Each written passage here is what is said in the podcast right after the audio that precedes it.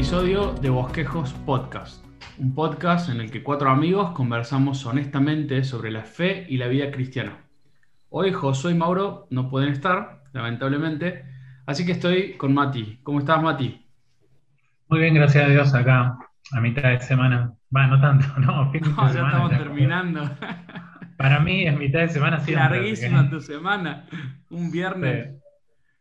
Bueno, me alegro, hermano. Además, lo bueno es que hoy no estamos solos, estamos con una invitada muy especial. Desde Guatemala nos visita Aisha de López. ¿Cómo estás, Aisha?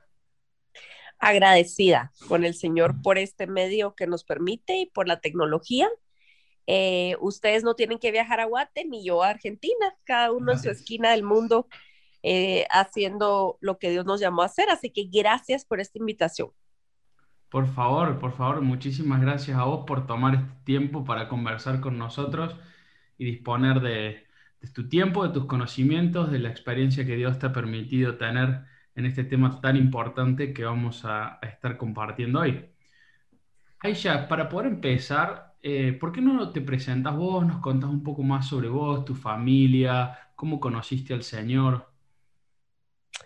Bueno, eh, creo que va a tener que hacer un podcast de varios episodios. Pero vamos a hacer un resumen, está bien. Eh, bueno, mi nombre pues es Aisha García de López. Estoy casada con Alex desde hace 21 años. Vamos con el año. Nos casamos en el 2000. Em, somos papás de cuatro. Dos por el milagro de la biología y dos por el milagro de la adopción. Pero mucho antes que todo eso, eh, pues el Señor me alcanzó a mí estando, mm, creo que mis primeros encuentros con el Señor fueron cuando yo era niña, alrededor de los, ¿qué te digo?, 8, 10, 12 años. Eh, mi mamá me llevaba a la iglesia y, y, me encantaba, pero realmente no tenía un entendimiento claro de qué era el Evangelio. Eso pasó, creo yo, muchísimos años después. Incluso eh, tuve una adolescencia súper típica, odiosa, este, insoportable, ya sabes, dramática, haciendo mi voluntad, etcétera, etcétera. Eh, y ahí, por ahí de los 19 años, regresé a la misma iglesia donde me congregaba cuando era niña, ya por decisión propia. Eh, y el Señor tuvo a bien, pues, atraerme poco a poco y creo que la claridad del Evangelio llegó unos buenos 10 años después alrededor del 2010, diría yo, el Señor empezó a proveer recursos que, bueno, en realidad fue em, el Espíritu Santo en mi lectura lo que yo podía entender, ¿verdad? En la Biblia. Eh, el Señor me fue iluminando y luego proveyendo recursos para darme más claridad. Y alrededor de ese tiempo, yo ya estando casada, y ya teniendo dos hijos, el Señor eh, pues me asombró con la obra de Jesucristo en la cruz del Calvario y todo el tema de la sustitución me voló los sesos.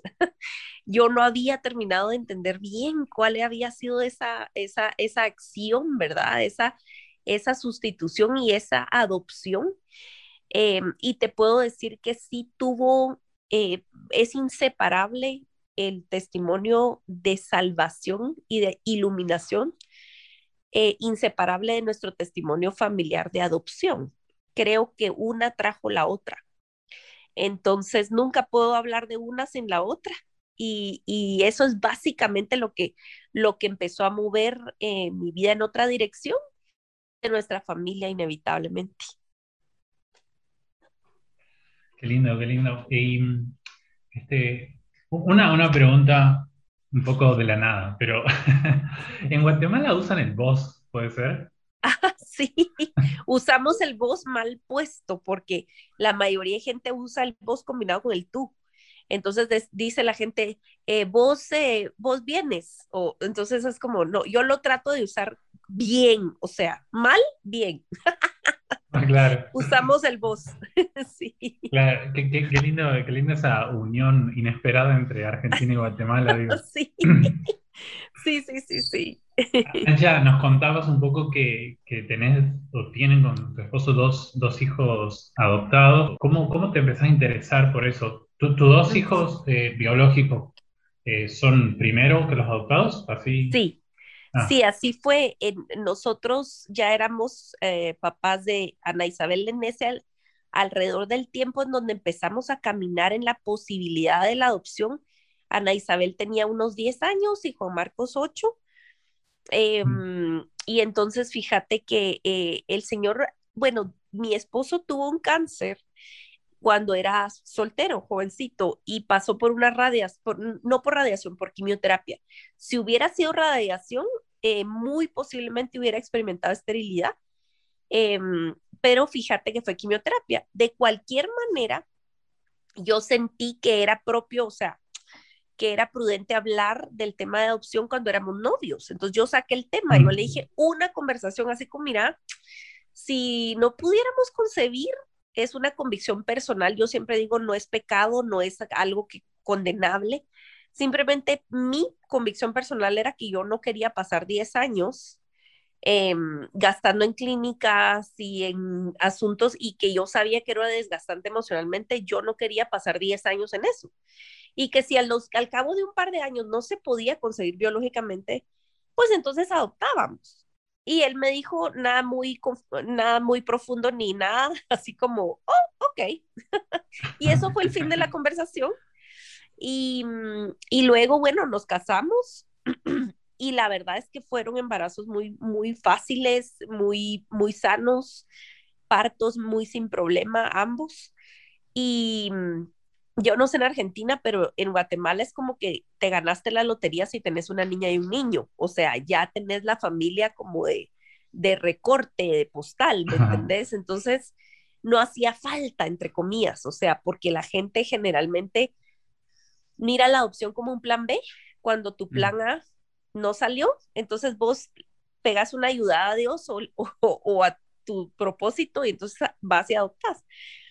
Pero entonces alrededor del tiempo de ese despertar que te digo, donde el Señor clarificó o profundizó mi entendimiento del Evangelio, pues el Señor empezó a inquietarme acerca de servir a, a, huérfanos. Y yo no sabía cómo, yo no es como que tuve una estrategia, un plan.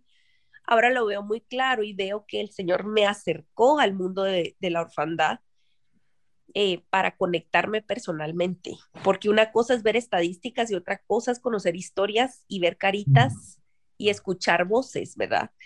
Entonces yo empecé a orar intermitentemente, así como, Señor, bueno, si quieres que te sirva en un hogar de niños, en un orfanato, aquí todavía existen, yo sé que están, eh, pues hay, una, hay un mover alrededor del mundo de transicionar a instituciones, de instituciones a acogimiento familiar, porque sabemos que el modelo familiar, por, por débil que pueda ser una familia, es mejor que una institución, ¿verdad? En muchas maneras. En fin, empecé yo a querer como servir en eso y, y, y al fin de un par de semanas recibí una llamada de una hermana que me dijo, mire, estamos sirviendo a un grupo de cuidadoras de un orfanato de niñas. Y tenemos una actividad el Día de la Madre y quisiéramos que ustedes vengan a, a, a tener una intervención, o sea, una, algo, ¿verdad? Y yo, ¡Ah! sí, ¿verdad? Dije que sí, bien emocionada, cuelgo el teléfono y cuando cuelgo digo, ¿qué hice? O sea, ¿qué acabo de hacer? Estoy diciendo que sí para ir a un evento el Día de la Madre, a un orfanato donde las niñas no tienen a su mamá. ¿Qué les voy a decir? Oh, claro. Y fíjate que entonces, bueno, el Señor proveyó la historia de, de, unas niñas de, una de los nombres es Noah eh, Jogla Milka, de, de, una historia de, de del libro de Josué, de hecho, que se menciona, em, de estas niñas que se quedaron sin padre y madre y, tuvieron, y no había hermano varón, y entonces van con Moisés a hablar de su caso y eso, y el Señor me iba a hablarles de eso, ¿verdad? lo recuerdo bien. Em, y fue la primera vez que yo puse pie en ese hogar, fue un miércoles en la tarde, y pedí permiso para regresar cada miércoles a contarles una historia solo de la Biblia y a orar. Y, dijeron que sí, con una gran emoción, porque la mayoría de iglesias o de gente llega para el Día del Niño, para Navidad y se desaparecen el resto del año. Y ese fue mi primer em, encuentro de verdad que no involucrara una gran actividad, que fuera una cuestión personal de relación, y eso fue lo que Dios empezó a usar para abrir nuestros ojos porque a través de esas visitas, pues el Señor empezó a exponer a mis dos niños en ese momento, que no les escondí esta realidad, que, que los llevaba, que ellos escuchaban a las niñas orar, pedir por su situación, porque tenían que ir al juzgado. O sea, nenitas de ocho años que tienen que estar pensando mientras estudian matemáticas o hacen su tarea, pensando que el viernes tienen audiencia. O sea, ¿qué niño de, tendría que preocuparse de eso, verdad? Y mis hijos empezaron a oír esto y entonces eh, así fue lo que Dios usó para poder llevarnos a considerar realmente el, tema de la adopción, ¿verdad? Mm, y fue pues al siguiente año que vino nuestra primera hija por adopción, que es otra historia bien larga, pero, pero Dios usó ese acercamiento, ¿verdad? Y recién mencionabas que hubo como varias opciones, o no opciones, sino, perdón, eh, mencionas que había como varias eh, instancias que te fueron llevando a acercarte.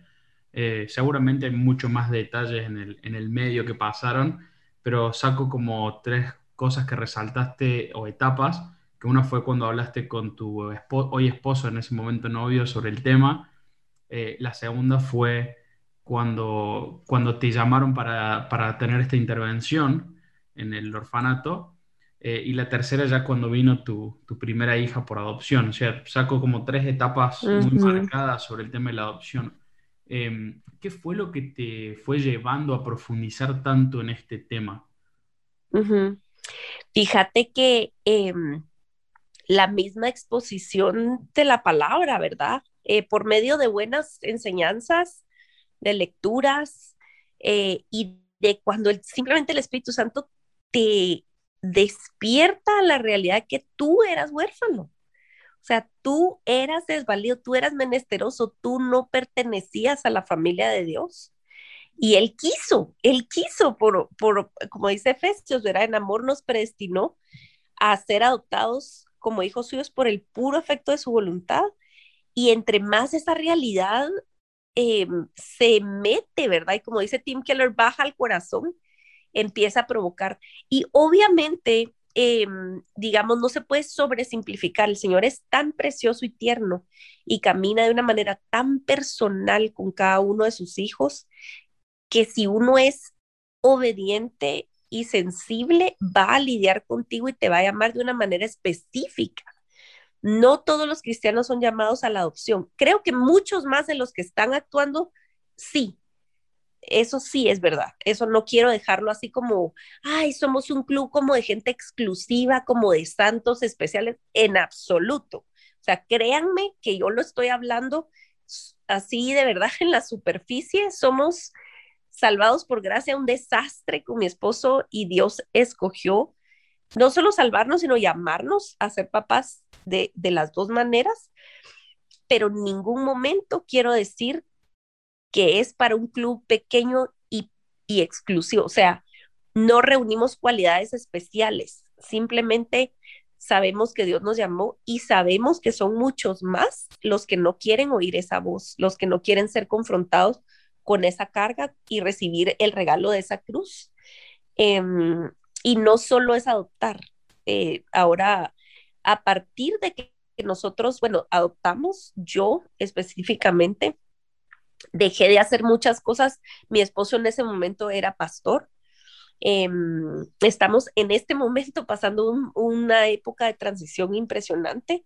Eh, algo que nunca pensamos que iba a pasar está pasando. Mi esposo pues dejó, ¿verdad? Eh, eh, su labor como pastor en esa congregación y, y, estamos entrando a otra etapa, pero él fue pastor 25 años y era una iglesia grande y todo lo que eso involucra para mí como, como esposa de pastor y en Latinoamérica, ese es otro tema, ¿verdad? Para otro bosquejos, pero es como es, un rol medio extraño, así como de primera dama, como de familia real, que a mí nunca, o sea, nunca me cuadró y yo no lo acepté, o sea, y, la adopción marcó mucho más de que yo no estaba a bordo con esa situación, porque pues escogimos eh, yo dije, Señor, ¿cuántas mujeres podrían llevar a cabo el ministerio de mujeres, lo de los niños en la iglesia tienen talento, tienen incluso mayor don en la logística y muchas cosas que yo no tengo, pero cuántas esposas de pastor en Latinoamérica han adoptado y mis hijas vinieron de seis años, al año siguiente adoptamos otra vez a mi hija de nueve años. Entonces no eran bebés, no era una cuestión que podíamos ni siquiera esconder, porque lastimosamente dentro de la iglesia de Latinoamérica hay mucha mentira y dentro de la mentira están mentiras sobre adopciones. Entonces sabemos de casos de pastores que adoptaron y nunca han dicho nada. O sea, es así súper turbio. Y entonces yo pensé, Dios mío, si tú nos has dado esta plataforma, ¿cuántas mujeres pueden hablar acerca de esto? Quizás tú me estás llamando a dejar lo que estoy haciendo en la iglesia para poder abarcar este tema como voluntaria. Y así fue, yo me uní a la, a la Junta Directiva de Alianza Cristiana para los Huérfanos en el 2014 principalmente, pero como voluntaria y luego en el 2018, creo, no, en el 2016 creo yo que fue que me uní a la junta directiva em, y he estado sirviendo allí desde ese, desde ese tiempo, em, pero sí siento una carga pues por el tema de em, dar voz a los que no tienen voz y de exponer, y fíjate que solo es un vehículo para realmente exponer el Evangelio, porque es una ilustración muy vívida de lo que Jesús hizo para que nosotros pudiéramos ser parte de su familia y ser coherederos con Él. Es que es algo impresionante, ¿verdad? Sí, genial. Pero sabes que estaba, me, me había quedado pensando mientras vos decías que, que me, me, gustó lo que dijiste de, de que no todos están llamados dentro de la iglesia, no todos están llamados a adoptar, pero sí muchos más de los que, de los que hoy hay, digamos. Y en esto que nombrabas acerca un poco los, los prejuicios, las mentiras que hay alrededor de, de la, de la adopción, y, y, me causa mucha extrañeza, no sé qué pensás vos, de que sea un tema tan evidente en la Biblia, como decías, ¿no? en Romanos y Efesios se habla a gran voz de la adopción. Sí, muy explícito. ¿Por qué crees que nos cuesta hablar del tema o, por qué crees que dentro de las iglesias sé. Sí, fíjate que, bueno, lo abarco en mi segundo libro precisamente. Eh, recuerdo una de las primeras veces que yo publiqué en, en, Facebook, en ese momento creo que ni usaba otra cosa, nada más Facebook, y puse, la Navidad es cuando nuestro padre envía a nuestro hermano mayor a firmar nuestros papeles de adopción. Pero fíjate, yo sabía que yo iba a dar publicar y eso iba a ser controversial. Es, una, es un enunciado completamente bíblico, si crees poético y medio, sí, aishesco, pero, pero, pero bíblico al final. Y, y en efecto, no se dejaron, no se tardaron en empezar a decirme, hermana, ¿cómo cree usted? Nosotros somos hijos legítimos, nosotros somos hijos de verdad. O sea, ¿por qué usted pone cosas así? Yo dije, ok, inmediato, de no, noto dos cosas, analfabetismo bíblico y total desconocimiento de lo que realmente es el acto de la adopción, porque la adopción produce hijos legítimos. Pero, pero pensá en que en, en, nuestro contexto muy, muy lleno de guerra civil, muy lleno de pobreza, muy lleno de ignorancia, eh, oías y veías mucho en, nuestros pueblos gente que recogía niños y que los trataba como, como servidumbre, no como hijos. Entonces, en general, acoger a una criatura que no te nacía era como ser arrimado, ser alguien de segunda categoría. Entonces, culturalmente tiene una denotación, incluso, no sé en Argentina, pero en Guatemala lo, entre hermanos se molestan y, y, ya sabes, esa, aquí decimos la fregadera entre hermanos es, ay, vos, vos sos hijo del lechero, a vos te recogieron, a vos te recogieron del basurero, vos sos el adoptado. O sea, esa es la ofensa entre, entre en familia, ¿me entendés? Entonces tiene una, una culturalmente una connotación muy negativa y de burla. Entonces, imagínate todo ese, ese bagaje cultural. Luego vos venís a, al púlpito y expones claramente lo que la Biblia está diciendo, porque no es una palabra que se inventaron Claro. O sea, para que suene contemporánea. O sea, es una palabra original del texto original. Adopción. Es ofensivo. Pero ves entonces que el problema regresa siempre al púlpito. El problema regresa a la, a la, a la poca exposición de la palabra, a la, a la escasez de amor por la verdad. Entonces, entre más expones, y por eso, em, de verdad, eh, para mí es una locura todavía pensar que tengo dos libros publicados, de verdad es una locura, pero siento que tenía que, alguien tenía que escribir, no me siento autoridad en el tema, no, no, no tengo suficiente vida como para decirte, ah, sí, o sea, mis hijos ya tienen 50 años y todo el mundo está bien y, o sea, estamos en pañales, mis hijos son adolescentes aún, pero teníamos necesidad de un libro que conectara, ¿me entendés? El tema em, muy profundo de la adopción en Cristo y cómo eso se refleja en la iglesia eh, y, quiero decir otra vez, de verdad, que no es imperativo que cada familia cristiana adopte, pero sí se involucre, todos podemos hacer algo. Y esto es parte de una cultura, más allá que una cultura de adopción, es una cultura que proclama vida, porque somos nosotros reflejo de nuestro creador que protege, que ama la vida. Entonces nosotros estamos llamados a hacer eso en todo su espectro. Sí, tal cual. Quería retomar algo que mencionaste en un momento acerca del propósito de la adopción. Y, una de las cosas, yo estuve hojeando el libro y una de las cosas que vos mencionaste en el libro es de que, lo voy a, lo voy a citar textualmente, lo tengo acá, y, y dijiste, uno puede escoger construir una vida de acuerdo con sus planes, pero eso es un trabajo agotador, sin tregua y sin gloria verdadera. Y vivir para el plan de Dios implica morir, no solamente tratar, sino morir. Pero lo que obtenemos a cambio es una relación viva, cálida, donde hay descanso, donde nuestro corazón de huérfano es reentrenado para confiar. Me encantó eso. Y, mencionaste hace un rato sobre el tema de que la adopción a veces es un plan B, como para cumplir mm. mi propósito. Es decir, eh, bueno, tengo que cumplir el propósito de tener hijos, no los puedo tener de forma biológica, entonces adopto. Em, ¿qué, opinión personal tenés al respecto de eso, de, esa cultura de adoptar por una opción B? ¿Y cuáles serían realmente las razones correctas para adoptar?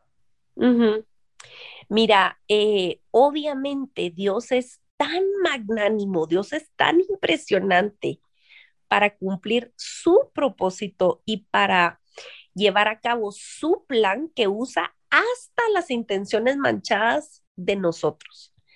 O sea, Dios es espectacular y bendito Padre Celestial que no está esperando a que vos purifiques tus motivos porque este lado de la eternidad siempre va a venir con algún átomo de maldad lo que hacemos, todo.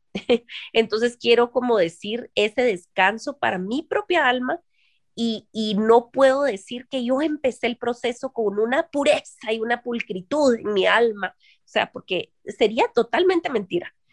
Em, yo, yo este, quiero animar a siempre examinar tus motivos. El hecho de que seas estéril no quiere decir o que hayas tenido pérdidas o muerte en tu familia, eh, de, un hijo o de varios. Em, no quiere decir que te invalida para adoptar y no es una adopción válida porque es un plan B. Tú no sabes si esas pérdidas y ese dolor es el conducto que Dios está usando para traer vida de otra manera. Y, nada más quiero mm, como subrayar que un niño nunca sustituye a otro. Eso quítenselo de la cabeza. Eh, de ninguna manera eh, una vida puede ocupar el lugar de otra vida, porque delante de Dios somos repetibles, o sea, Dios es increíblemente personal. Tenemos que comprender que cualquier relación que hace una figura em, para, anuncia, ¿verdad? Visiblemente el Evangelio va a involucrar sacrificio, va a involucrar muerte al yo, eh, va a involucrar un amor de una vía, ¿verdad? Un amor incondicional, porque refleja el carácter de Cristo. Y la adopción no es diferente. La adopción, y quiero decir la, la adopción, el acogimiento temporal o el acogimiento familiar, el mentoreo, que no es ninguna de esas dos cosas, es acercarte a un muchacho, a un grupo de hermanos que están institucionalizados y que no pueden ser adoptados. No hay una figura legal en tu país, en tu región, para poder traerlos a vivir contigo, pero vas a entrar en una relación. Eso es mentoreo. Esas tres figuras exigen lo mismo, sacrificio, muerte a ti y amor incondicional. Entonces, em, si no estás dispuesto a, a tomar en cuenta esto, es mejor que esperes y que, y que busques sanar y que busques explorar tu propio corazón con tu pastor, con un buen consejero bíblico, con un buen psicólogo, o sea, los medios de gracia que Dios provea para, para examinar tu propio corazón y ver que no es para satisfacer una necesidad emocional tuya, porque para eso, cómprate un perro. El perro le pegas una patada y al día siguiente te vuelve a, mover la cola. Em, y no vamos a entrar en ese tema, acabamos de hablar en religión pura acerca de mascotas, por si les interesa todo el rollo de, adoptar, entre comillas, animales eh, y cómo denigra la adopción de seres humanos. Pero mm, eh, realmente creo que, que son cuestiones de pesar nuestro corazón delante de Dios. ¿Crees que hay una otra motivación que, le recomendarías a una persona que no adopte bajo esta otra motivación? O... Sí, mira, yo creo que de esas se derivan otro montón, ¿verdad? Eh, es decir, nos preguntan mucho acerca de, la, de adopción eh, mujeres solteras, por ejemplo. Y es un tema súper debatible, súper delicado, con muchas variables, pero regresa a lo mismo, o sea, querés solucionar una soledad, eh, realmente tu identidad está enraizada en Cristo y lo que ha hecho, y esto va a ser una añadidura y realmente es un llamado a morir a ti, eh, porque lo contrario va a ser contraproducente para, el, para ti y para el niño. Em, creo que, que, otra forma de, de egocentrismo es tomarlo como un tipo de ayuda social. Si no vas a darle la bienvenida a la criatura como miembro de tu familia, como alguien que se merece tu herencia, tu apellido, en un lugar en la mesa y que en un momento de, un día malo y de berrinche y te destruya tu, tu vajilla más preciada, el cuadro más valorado en tu casa, y el día que eso pase te van a dar ganas de sacarlo de tu casa, entonces mejor no no te metas a, esta relación de pacto, ¿verdad? Em, hay situaciones súper complicadas, no puedo entrar y generalizar y, prescribir algo, pero sí puedo llamar a, la atención y, hacer una, una, pausa y un llamado a la alerta de que mm, estemos dispuestos a, a perder mucho y a amar como Cristo amó y a sangrar, porque esto es, es, es un llamado a morir, ¿verdad? Eh, que no se queda sin gloria, pero que es una cuestión de verdad que va contra tu, tu, naturaleza egoísta, contra tu carne y contra la cultura, ¿verdad? Y ahora un poco queríamos tocar este tema, ya que estamos inmersos de, de, la adopción, un poco cruzarlo un poco con el tema del aborto. Es un tema, por lo menos acá en Argentina, que se ha este, legalizado el aborto hace muy poco, es un tema muy, muy este, resonante en este momento. Eh, creo que en esta época justamente se escucha más la palabra aborto que la palabra adopto. Acá en Argentina las estadísticas nos muestran que eh, son jóvenes, las mujeres son, que están abortando entre 20 y 26 años, son muy jóvenes. Eh, ¿Crees que la, adopción trae algunas respuestas eh, o qué argumentos suman en, todo este debate en medio de la cultura del aborto, en medio de una cultura de muerte realmente? Sí, es una cultura de muerte. Y fíjate que yo me remonto, quiero retroceder y ver, digamos, una, imaginémonos una historia clásica, una historia típica en estas, en estas situaciones donde para, para habiendo un aborto la chica resulta embarazada, este, porque está ya sea en una relación desordenada eh, o, violada, pero que son, el porcentaje de casos es muy mínimo. Em, y se ve desesperada, lo más normal que te aconsejan y lo más conveniente, entre comillas, para borrar, entre comillas, la situación es ir a una clínica de aborto pero retrocedamos unos pasos. ¿Dónde está la iglesia?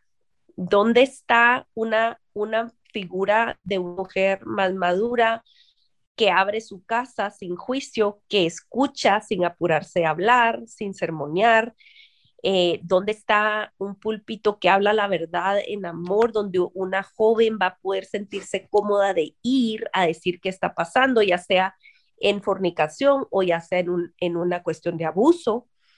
Eh, creo que tenemos como iglesia que ver un panorama mucho más completo y preguntarnos cómo podemos llegar antes. Miren, yo soy mamá adoptiva y yo no, no, no puedo pensar en mi familia de otra manera como la que diferente a la que hoy tengo. Pero quiero decirles que yo deseo que muchos más cristianos lleguen antes, antes de que pueda haber esa desesperación, ya sea de abortar o de dar en adopción, porque es un trauma. Pero quiero decir, eh, después de acompañar y platicar con gente que ha abortado, si hubiera habido una una amiga a cual correr, una casa segura con la cual ir a, la cual ir a dar, no habría esa cantidad de abortos. Entonces, preguntémonos cómo estamos llevando el rol de familia, porque al final la iglesia no es una, una institución o una organización, es un organismo vivo, ¿verdad? Y necesitamos atender la necesidad incluso antes. Em, y definitivamente eso es una cultura provida, cuando nos empezamos a proteger y amar desde siempre, o sea, desde siempre, ¿me entendés? Em, tiene todo que ver, todo está conectado. ¿Y, crees que em, la, adopción es la solución al aborto? Em, en gran parte, en gran parte sí.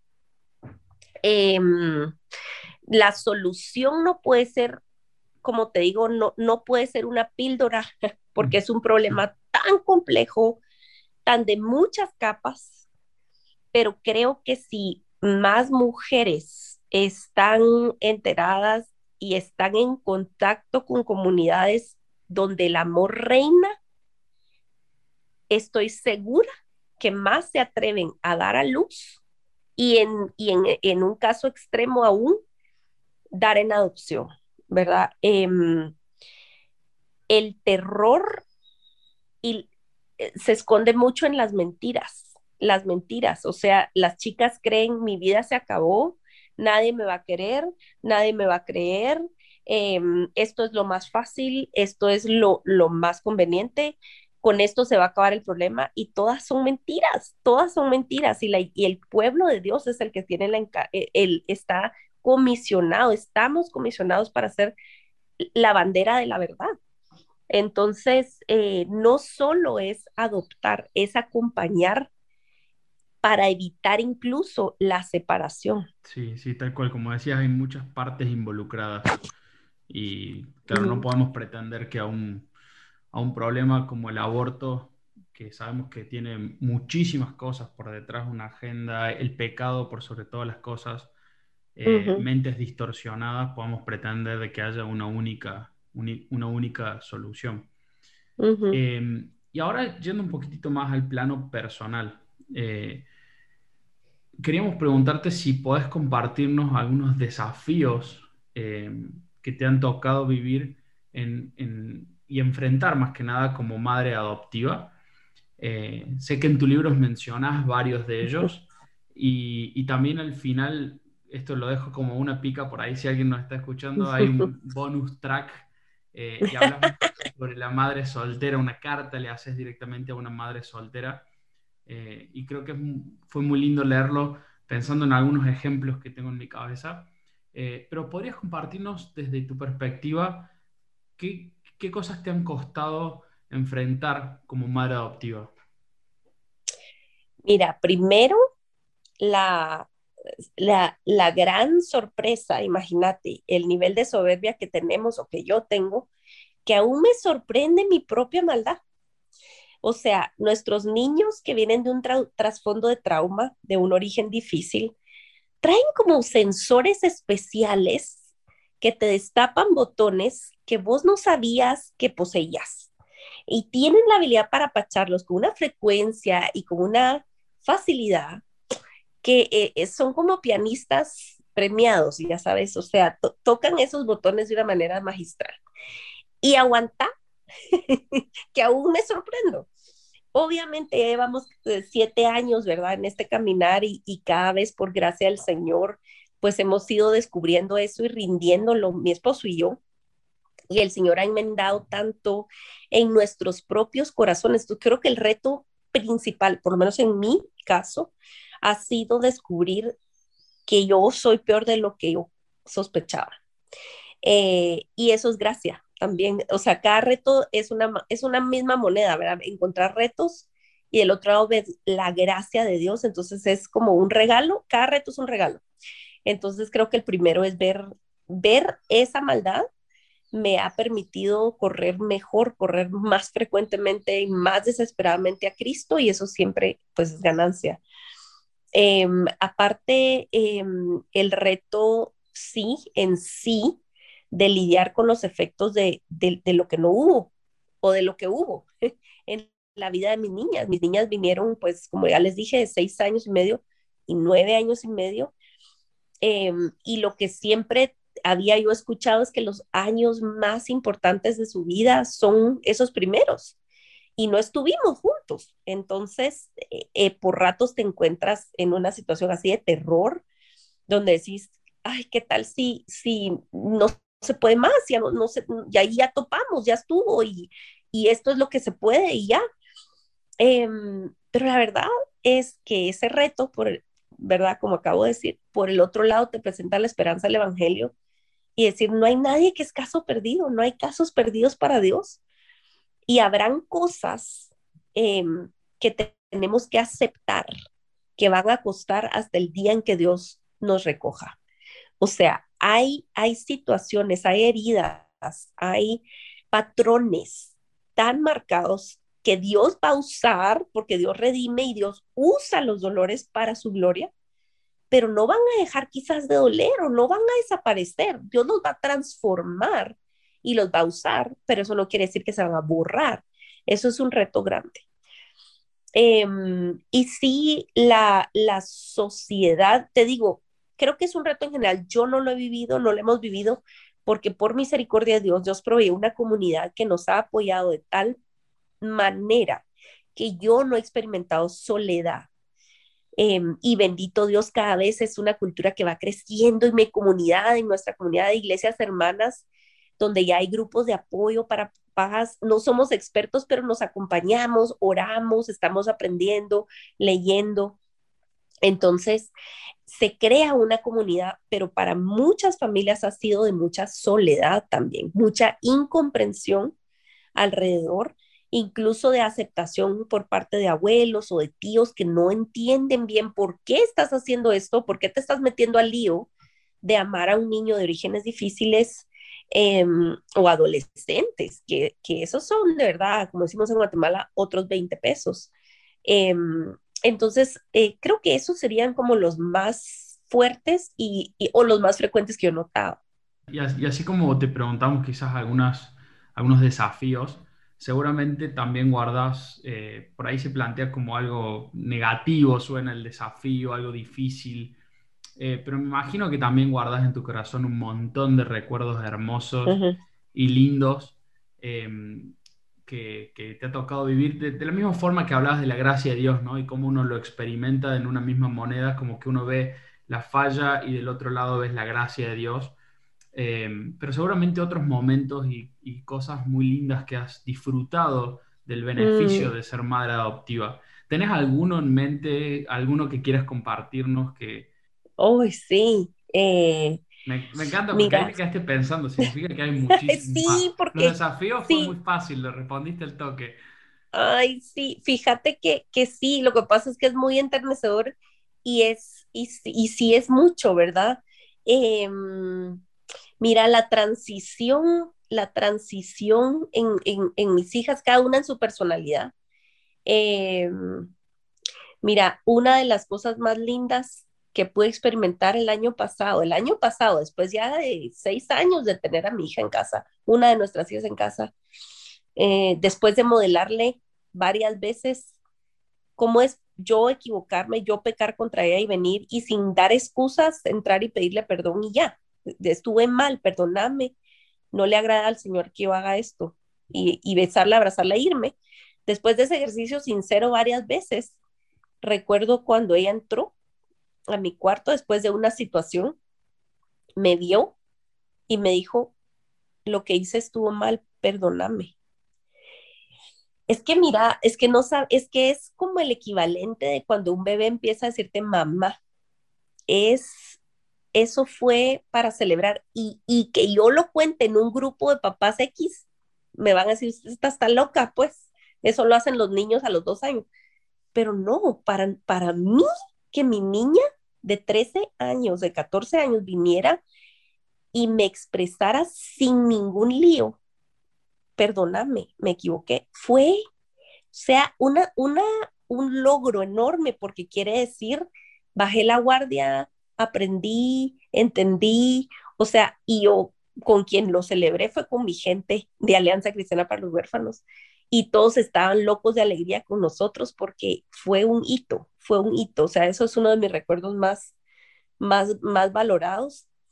Y aparte, este, una de ellas tiene una habilidad para, para volverte, o sea, para, para hacerte líquido, o sea, para liquidarte totalmente con sus cartitas.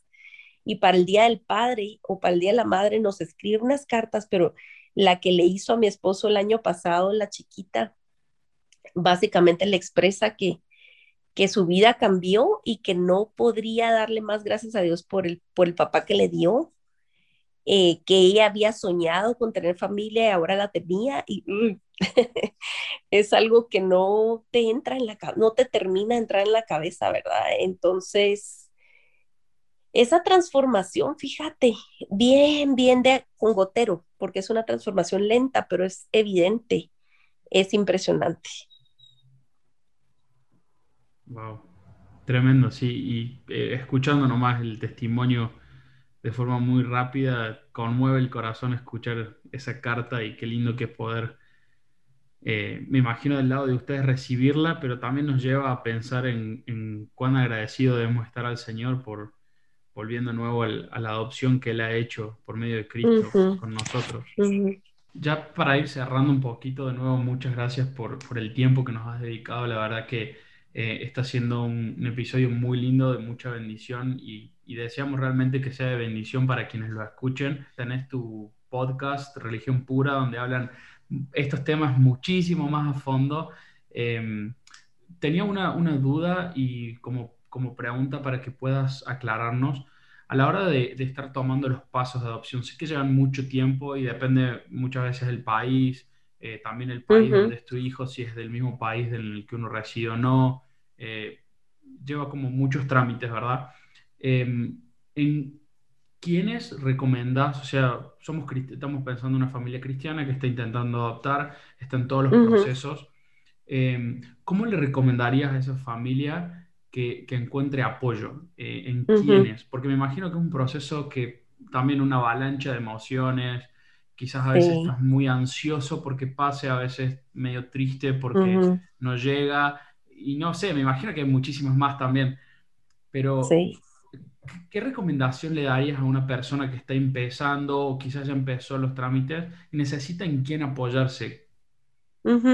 Sí, eh, mira, qué importante ese punto, porque la maternidad y paternidad, bueno, de hecho, ninguna experiencia en la vida y de la vida cristiana es, un proyecto solitario, nada. Ni la soltería es un proyecto solitario, entonces menos la adopción, ¿verdad? Eh, entonces es un punto eh, súper importante y yo sí te diría que lo participen abiertamente en su comunidad. Yo deseo mucho em, que más y más las iglesias despierten a esto y tengan una actitud humilde para aprender porque no todo el mundo comprende, a pesar que es creyente, comprende las implicaciones de una adopción. Entonces, sí, ir con tu pastor, con tus pastores, con tus, con tus líderes, con tu comunidad, compartirlo, pero estamos para servirles. Tenemos eh, grupos de apoyo, eh, tenemos un grupo de apoyo que se llama Corazones Fértiles y a raíz de la pandemia lo abrimos al mundo entero. A quien quiera unirse por medio de Zoom, nos escribe, pueden escribirnos a Nuestras redes sociales, estamos en Facebook y en Instagram, es lo más fácil. ACH-LATAM. ACH-LATAM. Eh, nos escriben, nos dicen yo, yo estoy en proceso de adopción o, o cogimiento temporal o lo que sea, em, y, y, deseamos unirnos y, nos juntamos y, está, tenemos un chat y de repente alguien tiene una petición de oración específica o esas alegrías que te digo, pues es, mi hijo, hoy cambiamos por fin el apellido porque son trámites muy largos en cada país. O sea, celebramos y nos dolemos de una manera muy particular, así que si quieren unirse a ese chat, estamos para servirles y oramos que cada comunidad pueda tener, llegar a tener su grupo allí en su ciudad. Y hay hay ministerios que podemos recomendarles eh, en cada región, eh, que Dios está, eh, pues ahí sí que fundando y desarrollando, así que busquen ese apoyo, el Señor no, no nos deja. Muchas gracias, Aisha. Como decíamos recién, la verdad que el tiempo, la, la, conversación ha sido tan lindo poder escuchar. y una de las cosas que, que, también mencionas en tu libro, lo voy a, lo voy a traer, dijiste que uno se pone en marcha no porque uno quiera ponerse en marcha, sino que uno se pone en marcha porque Dios ya se puso en marcha y está obrando en, su, en nuestra vida por medio del Espíritu Santo. Y qué lindo es tener ese, esa seguridad que el Señor está trabajando en nuestras vidas y, y en, en, el caso de un padre adoptivo también en la vida de sus hijos, sabiendo que uno intercede por ellos para que el Espíritu haga una, una obra redentora de la misma forma que la hizo la hizo con uno, ¿no? Así que, Aisha, mil gracias por tu tiempo nuevamente, gracias por visitarnos y a todos los que nos están escuchando, muchísimas gracias por habernos eh, escuchado hasta acá. Si este episodio te fue de bendición, te animamos a que lo puedas compartir, que lo compartas a quienes crees que también le puede ser de bendición y también te animamos a que puedas estar suscribiéndote tanto a nuestro podcast como al podcast de, de Aisha. Si les, si les es de bendición el tema, Religión Pura está eh, creando muchísimo material de, de, bendición. Así que muchísimas gracias y hasta acá llegamos con un episodio más de Bosquejos Podcast.